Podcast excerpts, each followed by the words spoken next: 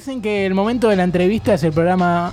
No, uh. No. Parezco acá. Estamos, estamos jodidos. Para, ¿eh? para que se le quedó el auto, no pasó de primera para que Dicen, dicen que el momento de la entrevista es el programa más serio de la radio. No. No, dicen que el momento de la entrevista es el momento más serio de este programa. La gente lo espera para escuchar coherencia, para escuchar a gente que merece la pena tener un micrófono. ¿Viste? ¿Cuánto lo mal que estoy hablando? Que vale la pena tener un micrófono y salir al aire en este programa. No, en un programa serio. Pero nosotros tratamos de vincularnos con gente que tiene una trayectoria. Y yo quiero hablar con Oscar Barnade. Él ya nos conoce, algunos los ha tenido como alumnos y tuvo ese placer o el disgusto, él nos dirá, de habernos tenido como alumnos. Le cuento a la gente quién es Oscar Barnade. Él estudió en el Círculo de Periodistas Deportivos, trabaja en la sección Deportes de Clarín, también trabaja en Sport Center. A mí me dijeron siempre, si vos necesitas un dato, una estadística, preguntale a Oscar Barnade que él tiene todo. Así que, Oscar, creo que la presentación podría haber sido mejor, pero es todo lo que tengo para darte. Oscar, eh, si estás escuchando Pica en Punta, solamente tenés que responder hola. Hola, ¿cómo están? ¿Cómo andan? Los estoy escuchando. Sí, gracias por la presentación. Qué vergüenza que nos esté escuchando. Qué lindo. Bebe, Oscar, eh, Agustín te saluda, Agustín Galuso de este lado. No sé si te acordás de mí. ¿Cómo, Agustín? ¿Cómo estás? Eso fue un no. Eso fue un no, me parece perfecto. Bueno, quiero decirte que de este lado te encontrás con tres alumnos que tuviste el placer o el disgusto de tenerlos como alumnos justamente. Eh, Agustín Galuso, Tomás Capurro y Mauro Chariano, egresados de Deportea en el 2019. Te tuvimos dos años. ¿Te acuerdas de mí, Oscar? Eh, y Capu está muy mal porque dice que no te acordás de él. Capu era el del bigote. No tenía bigote con él igual, ¿eh? Me acuerdo de todos y cada uno de los alumnos que eh, tengo en, en los años, de algunos mm, más especialmente que de otros, de ustedes más especialmente porque tengo un gran recuerdo. Uh, Bien, excelente. bien, me gusta, gracias. me gusta que alguien lo diga. Bueno, quédate con ese recuerdo Qué porque bueno. eh, no, sé, no sé qué pasó después. No, pero eh, Oscar, te queremos preguntar porque nosotros somos un apasionado no solo de, de tus notas, sino de un trabajo que estás haciendo que la gente merece conocerlo, eh, por si no lo conoce en las redes sociales. El hilo acerca de Diego Armando Maradona, ya te lo habrán preguntando, te lo habrán preguntado, él tiene un hilo con el hashtag Diego Eterno en el que va eh, recorriendo la carrera de Maradona día por día. Oscar, contale un poco a la gente y vendéselo mejor de lo que yo lo hice, si puede ser. Eh, bueno, es una reconstrucción de, la vida de Diego a partir de lo futbolístico, desde que debutó en Primera División, que primero me permitió, después de una semana de estar en shock, eh, cuando el 25 de noviembre, como Claro. todos nos enteramos de la muerte de Diego, tenía pues, eh, en mi cabeza estaba primero cómo salir de esa de, de ese shock y, y de ese estar paralizado y en hacer algo que lo que lo recuerde a Diego por, por muchos años pero que algo que no se había hecho todavía por lo menos hasta ese momento este y, y era la, la vida de Diego no qué vida la de Diego entonces contar día a día es es eh, eh, es meterse en, en- en- en un pibe que, que desde los 16 años, de que debutó, eh, tuvo mil vidas, no una. Claro. Este, y, y, y entonces el contar simplemente como inform- bien informativo, porque yo lo que hago es más que nada eh, hacerlo en función de Diego, qué hizo Diego, qué no hizo. Hay muchas veces que no salía nada, sobre todo en la primera época de Argentinos Juniors. Claro, eh, de hecho le Eh, cuento a la gente, eh, por ejemplo, el último tweet que yo leí, no sé si es el más actual, pero creo que sí.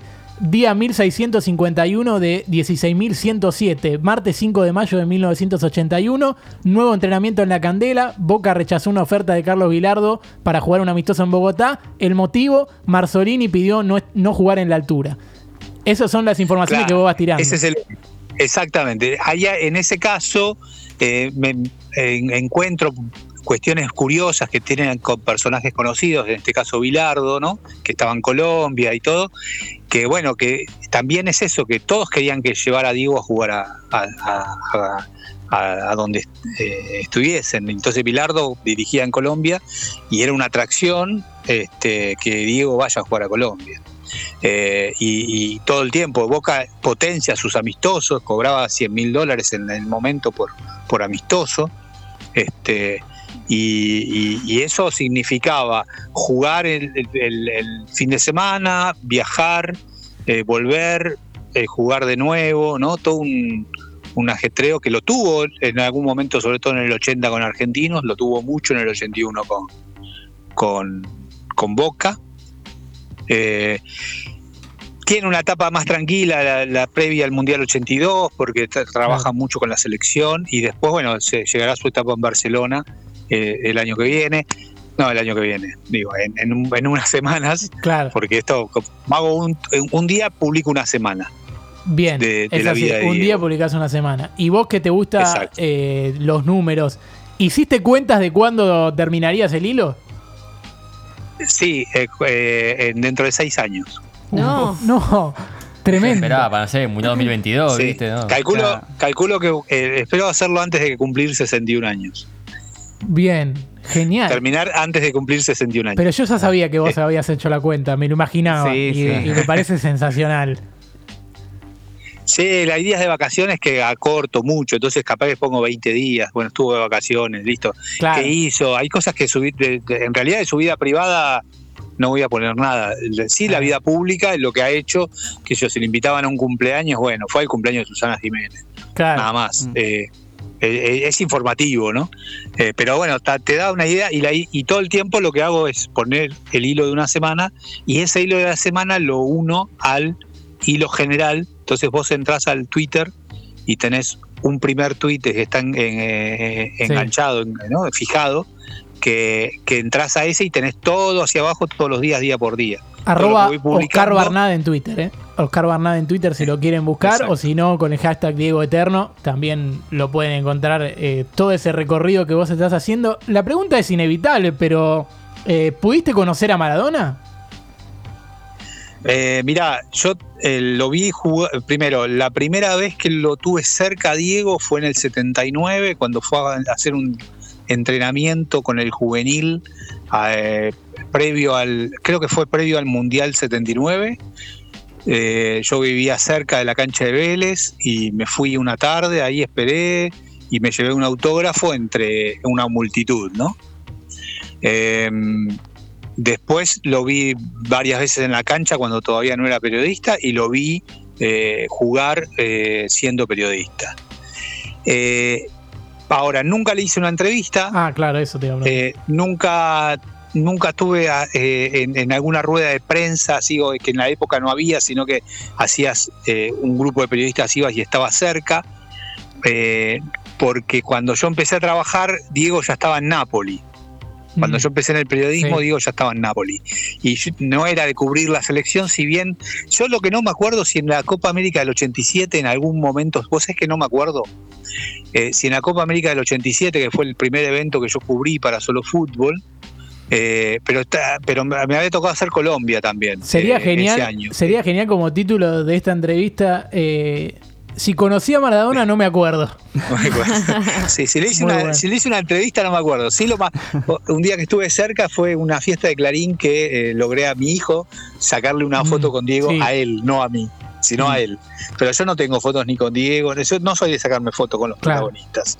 Claro. Ahora de grande con alguno, pero ya más grande, tengo una foto, qué sé yo, con, con, con Pelé, tengo una foto con, con Bianchi, con, Ah. Con con, con el Bocha Maschio, eh, con Pisuti, con, con Alfredo Rojas, algunos, pero eh, con Carrizo, con el, con, creo que con el Beto Alonso también, pero de grande, no, no de ahora, pero por alguna circunstancia, o porque me sacan la foto, pero no soy de, nunca fui de pedir fotos ni, ni menos camisetas. Claro, ya nos vamos a No meter con, con tu faceta hincha de Vélez, que nosotros Oh, eh, la, la conocemos, y acá tenemos a Cata, que es hincha de Vélez, nuestra representante de Vélez Vamos. en este programa de Pica en Punta. Capu cosa, quiere ¿no? decir... Siempre, en todos lados siempre hay alguien de Sí, Vélez. sí, sí. ¿Viste? Se cae el mito de que no hay hincha de Vélez, boludo. Claro, No, sin duda. Vos hablás de todas estas fotos que sacaste con gente muy reconocida y también tuviste la suerte de estar con gente como Agustín Garuso, Moro Chariano y Tomás Capurro.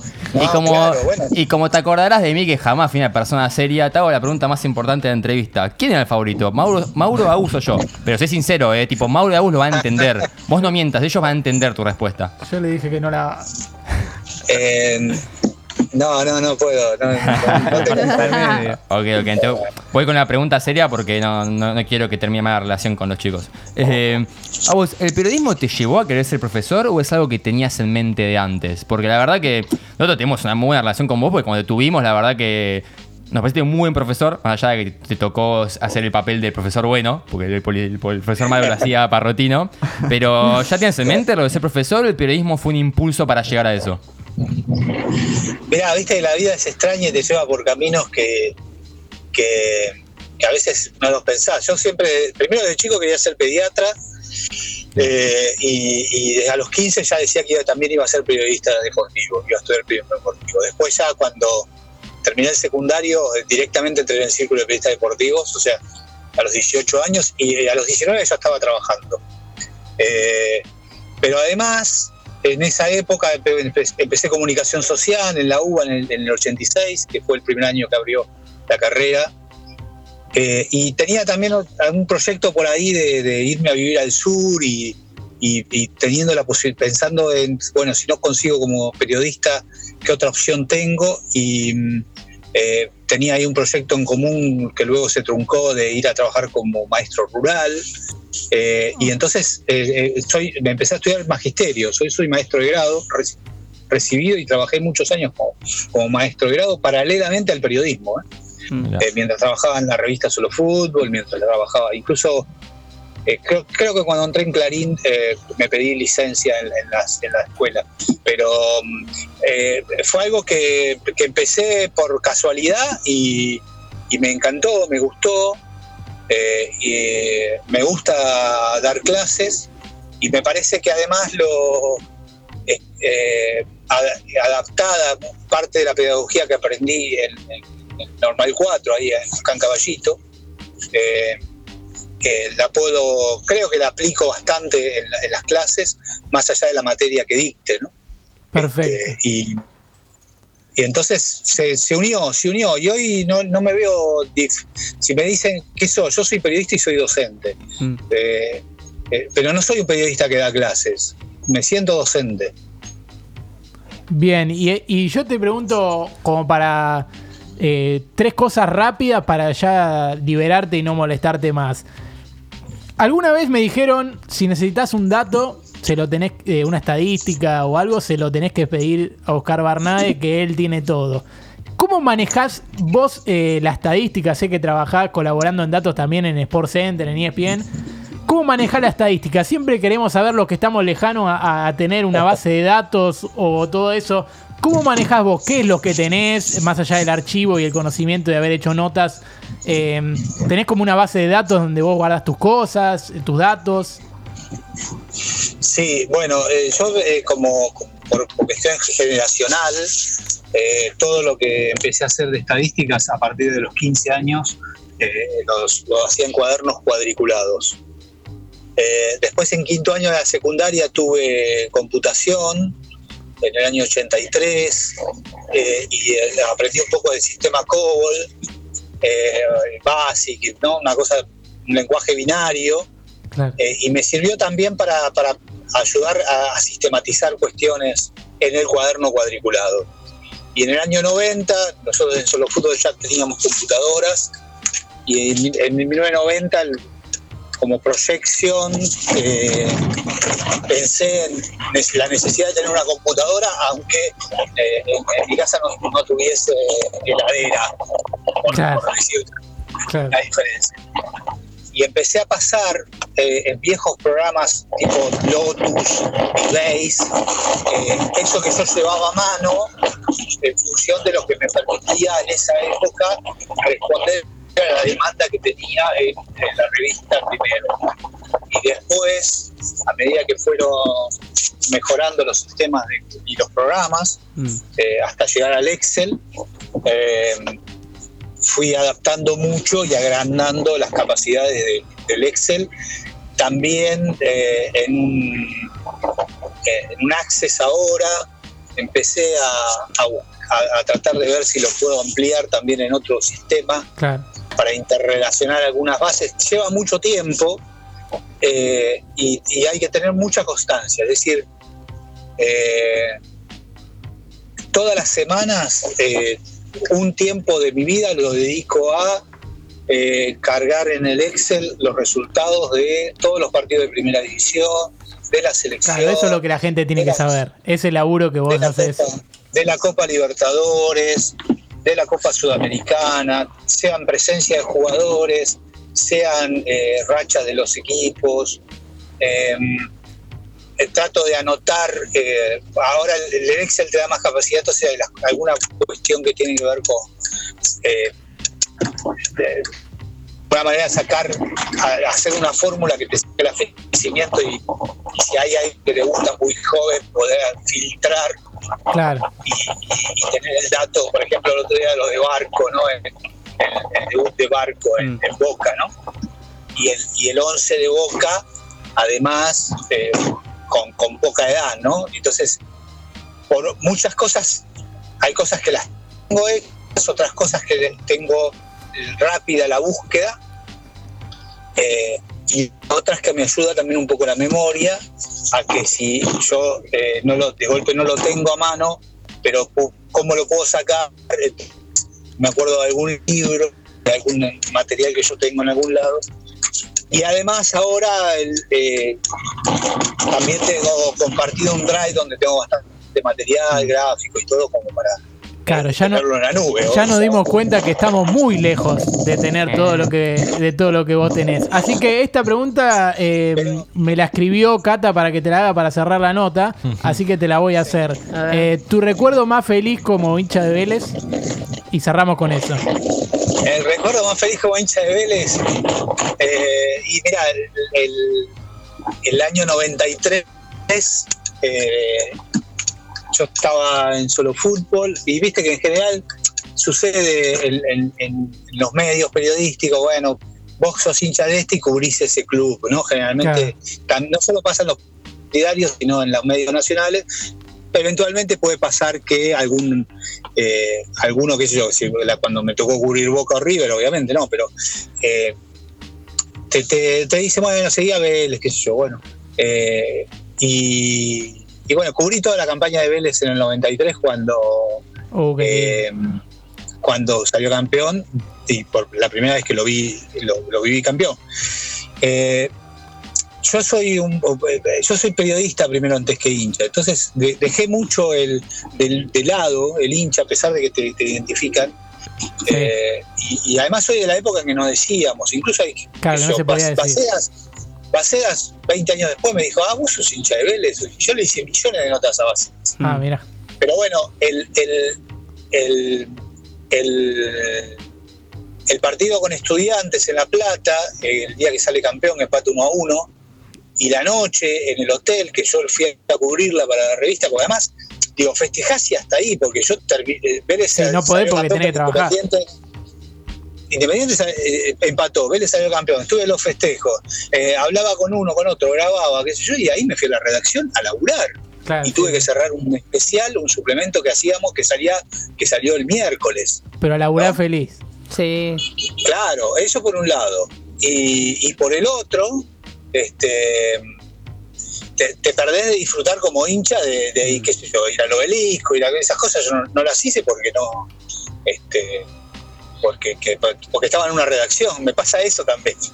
Claro. este, de, de- de poder, qué sé yo, compartí con, con- con mis hijos, compartí un solo día, una sola vez que salió campeón con, en el 2009 con Huracán. Pero antes de terminar el partido yo me fui a la redacción porque tenía que cerrar el suplemento. Teníamos abierto los suplementos de Boca y de, de Huracán y Vélez y, y uno de los dos había que cerrarlo. Este, y entonces eh, esa es la parte profesional. Y si salía campeón Huracán y era eh, como cuando salió campeón San Lorenzo. Este, Ese partido que, la saca Torrico. me estaba, exactamente, me estaba yendo de la cancha en el momento que Miro pateó a Lione y lo veo a Torrico sacar la pelota. Este, este, yo estaba en la tribuna de Vélez, fue en el otro arco, ¿sí? Eh, y en ese instante me estaba yendo de la cancha. Miro, me doy vuelta así, porque tenía que dar a la redacción, porque era lo mismo, tenía que preparar tres suplementos ese día, porque también podía ser campeón Lanús. Eh, y en ese momento que lo veo que es cosos, ya me voy, me voy a buscar mi auto y me voy para, para el diario. Bueno, eso lo Eh, tiene que saber la gente, que siempre hay, se arman suplementos antes, incluso antes de que se... Claro. Antes de Y que llegué- se, y llegué que Maradona, sobre había un, Torrico. había un suplemento armado también. Así que todas esas cosas pasan siempre. Eh, y había un suplemento, y, había, y cuando llegué tuve que escribir esa tajada de Torrico que eh, emuló al Pato Filiol.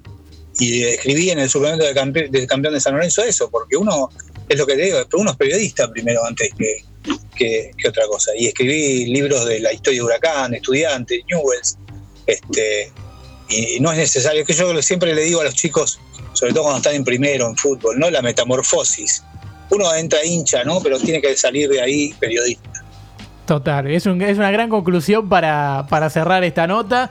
Te agradecemos, Oscar, por haber pasado por acá. Te lo agradece Agustín Galuso, te lo agradece Mauro Chariano, te lo agradece eh, Tomás Capurro en orden de favoritismo y también te lo agradecen Julián Droller y Catalina Carpena. Eh, todo el equipo de Pica en Punta, un placer haberte tenido y siempre seguiremos prendidos al hilo de hashtag Diego Eterno porque es nuestra manera de recordarlo. Bueno, les agradezco mucho. Me, me alegra que, que este proyecto, que, que lo habían pensado, si no me equivoco, allá cuando estaban en, en Sí. el segundo año, Mutó bastante, pero este, sí. lo, lo- lo mantengan y lo puedan. Y, y además fortalece como periodistas una amistad que empieza justamente en las aulas y se mantiene, te- les digo, toda la vida. Bien, bien, muchas gracias. Eh, cerrando con, con ternura. Gracias, Oscar, por Muchas pasar con nosotros. Un fuerte abrazo para todos.